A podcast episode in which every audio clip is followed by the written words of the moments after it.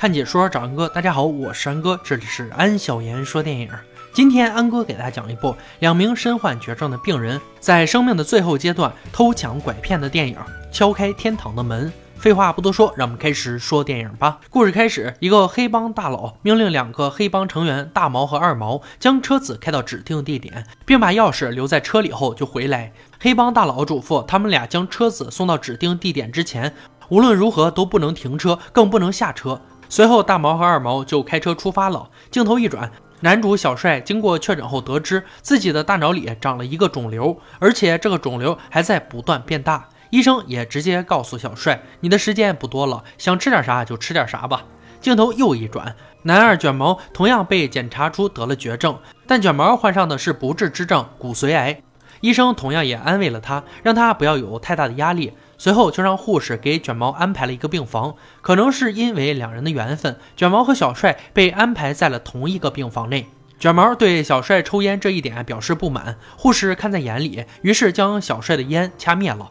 但小帅却并不在乎。等护士离开后，小帅又点燃了一支烟，而卷毛也不敢说什么。只好无奈地收拾了自己的东西。另一边，大毛和二毛不顾黑帮老大的叮嘱，停下车在路边小便。二毛让大毛休息一会儿，让他来开车。但二毛技术不好，没开多远就撞到了一个小男孩。大毛责怪二毛：“红灯停，绿灯行，你都不知道吗？”就在两人想要将小男孩弃尸路边的时候，小男孩突然站了起来。于是两人立刻就打消了这个念头。但是他们貌似忘记了自己有任务在身，开车将小男孩送到了医院。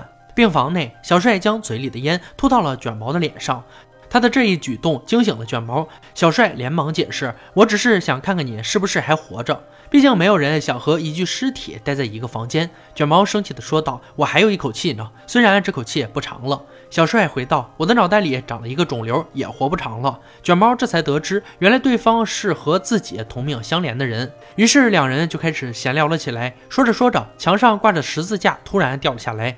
震开了储物柜的门，里面竟然放着一瓶白酒。面对这突如其来的惊喜，二人决定好好享受一把。他们在医院的食堂里找到一大堆柠檬和一袋食盐，然后就在角落里喝起酒来。小帅用手沾了一点食盐，舔了一口。情不自禁地描述着大海的味道，卷毛听了一脸懵逼，因为他从来都没有见过大海。小帅对此很是惊讶。我们马上就要和人间告别了，你却连大海都没有见过。在天堂里，唯一的话题就是大海。一个人如果没有去过大海，就失去了生命，那简直太遗憾了。于是小帅决定临死前带着卷毛去一次海边。他们来到地下车库后。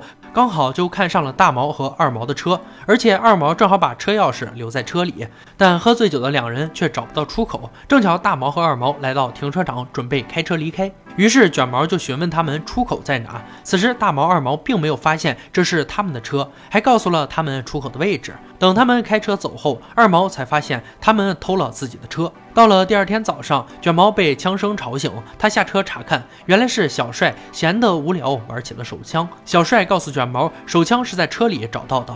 这时卷毛意识到他们可能闯祸了，但小帅却满不在乎地说：“反正我们都是快要死的人了，有什么好怕的？”听小帅这么一说，卷毛觉得好像是这么一回事儿。随后两人变得更加大胆，他们来到加油站给汽车加油，然后又抢了加油站的便利店。而另一边，大毛、二毛可就惨了，黑帮大佬给他们每人一记重拳，然后让他们把车子找回来。他们来到了一家二手车厂，在这里他们找到了一辆型号一样的车，于是他们打算买下这辆车蒙混过关。可这辆车太贵，他们买不起。大毛、二毛只好无奈的离开。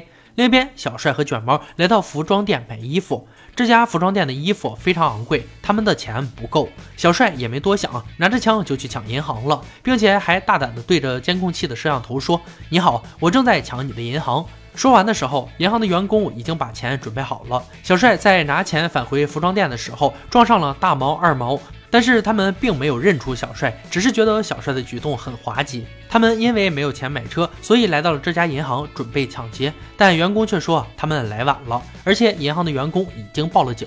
就这样，大毛、二毛替小帅背了黑锅。随后，他们就与警察发生了火拼。这期间，双方浪费了不少子弹，但并没有伤亡事件发生。而小帅和卷毛穿着名贵的衣服，拿着一大袋钞票，开车跑掉了。途中，小帅突然抽搐了起来，他服下药片控制了病情。随后，两人因为好奇打开了后备箱，结果发现里面放着一箱子钱，整整一百万。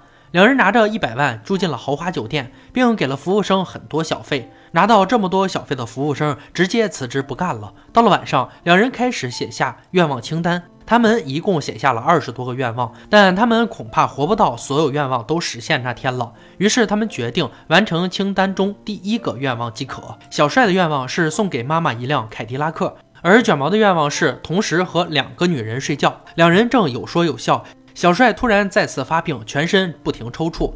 卷毛见状，赶紧找到药片，让小帅吃了下去。吃完药后，小帅才慢慢平静了下来。警方那边通过银行的监控调查到了两人所在的酒店。第二天一早，卷毛起来伸了个懒腰，突然他发现警察已经追了过来，他赶紧叫醒小帅逃跑，但还是和警察撞上了。这时，小帅急中生智，以卷毛为人质，威胁警察放下枪。两名警察无奈只好照做。随后，两人又抢了警察的衣服。他们在酒店门口遇见了大毛和二毛。小帅把车钥匙还给了他们，并告诉他们以后别把车钥匙放在遮阳板上了。然后就开着警车走了。于是两人回去向黑帮大佬交差了。黑帮大佬见两人把车子开了回来，本是很高兴，但随后他发现后备箱里面的钱没了。大毛和二毛也是一脸懵逼，因为他们根本不知道车子里还有一个箱子。小帅那边，两人再次买了一身服装，这次他们对自己的服装表示很满意。走着走着，小小帅发现了一张海报，上面的图片是大海。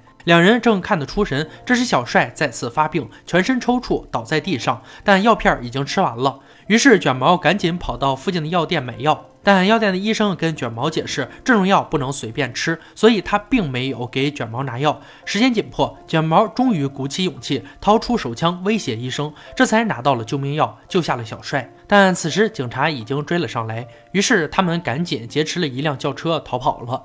黑帮老大在电视上得知箱子被小帅二人拿走了，于是就让大毛二毛带上兄弟，准备去抓小帅二人。小帅这边，警察一直在后面紧追不舍，而他们的路也被及时赶到的黑帮堵死了。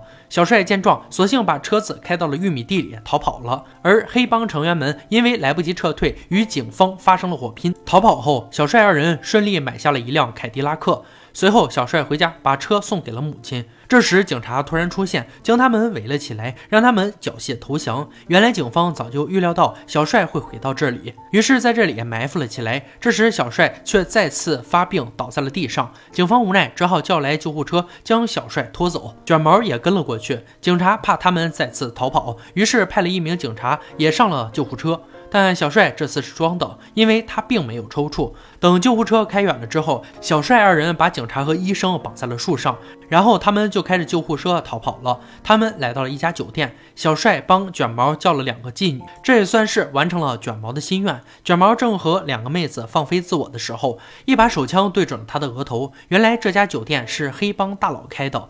黑帮大佬本来打算打死他们，这时黑帮大佬的老板走了过来。原来老板知道小帅两人的情况，于是就放了他们，还让他们赶紧去完成看海的愿望。因为幕后老板也是得了绝症的人，同病相怜，让他这才放了小帅和卷毛。随后两人就开上救护车出发了。二人开了很久的车，终于到达了目的地。他们拿着一瓶白酒走向大海，那一刻已经没有什么值得他们去害怕了。他们静静地吹着海风。小帅再次发病，这次脑瘤彻底压迫神经，他静静地睡了过去。而卷毛也坐在小帅的旁边，他已经做好了迎接死亡的准备。电影到这里就结束了。敲开天堂的门是由托马斯·雅恩执导，于1997年在德国上映的一部犯罪喜剧片。影片讲述了两个截然不同的人之间发生了一段令人难以忘怀的旅途。最终在生命的尽头处完成了自己最想做的事情。小帅给妈妈买了一辆凯迪拉克的车，卷毛同时和两个女人睡觉，而看一次大海是两个人在最后日子里一起的梦想。因为天堂里唯一的话题就是大海。整部电影充满着黑色幽默、笨贼、笨警察，为这部电影注入了足够多的搞笑元素。再加上一个呆板的卷毛以及无所畏惧的小帅，让整部电影在搞笑里流露出一点淡淡的悲伤，而悲伤里又传达着对生活的无限眷恋。两个主人公以一种积极的生活态度去感染每一个人。他们一路的抢劫，让你觉得他们并不是在报复社会，而是一种对大海执着和面对死亡的最后豁达。以及那些浓浓的情感、友情、亲情，因此安哥觉得这算不上是真正的警匪片，而应该是温情片。片中没有真正的坏人，就连传闻很歹毒的、一直没有出现的悍匪老大，最后也放了卷毛和小帅。不过这仅仅是黑色幽默部分。小帅给妈妈买车的时候，可以说是最感人的部分。而本片的结尾是一种衰而不伤的境界。他们来到海边，闻到大海的味道，死亡即将到来。他们拎着酒瓶，在海风吹拂下来到沙滩，海浪滚滚。小帅再次发病，倒在一旁。卷毛不再像之前那样手忙脚乱的去救人，而是静静地坐在倒下的小帅身边，因为他们已经实现了最后的愿望，不必再强求多活一秒。因此，他们愿意笑着将他们脆弱的生命托付给死神。之后的温暖天堂里只有一个话题，那就是大海。这是一部很赞的电影，值得大家一看。好了，今天解说就到这里吧。我是安哥，一个浓缩电影精华的解说，每天会给您带来一部精挑细选的电影。扫描我的二维码，会收到一手更新，还有更多精彩视频等你来发现哦。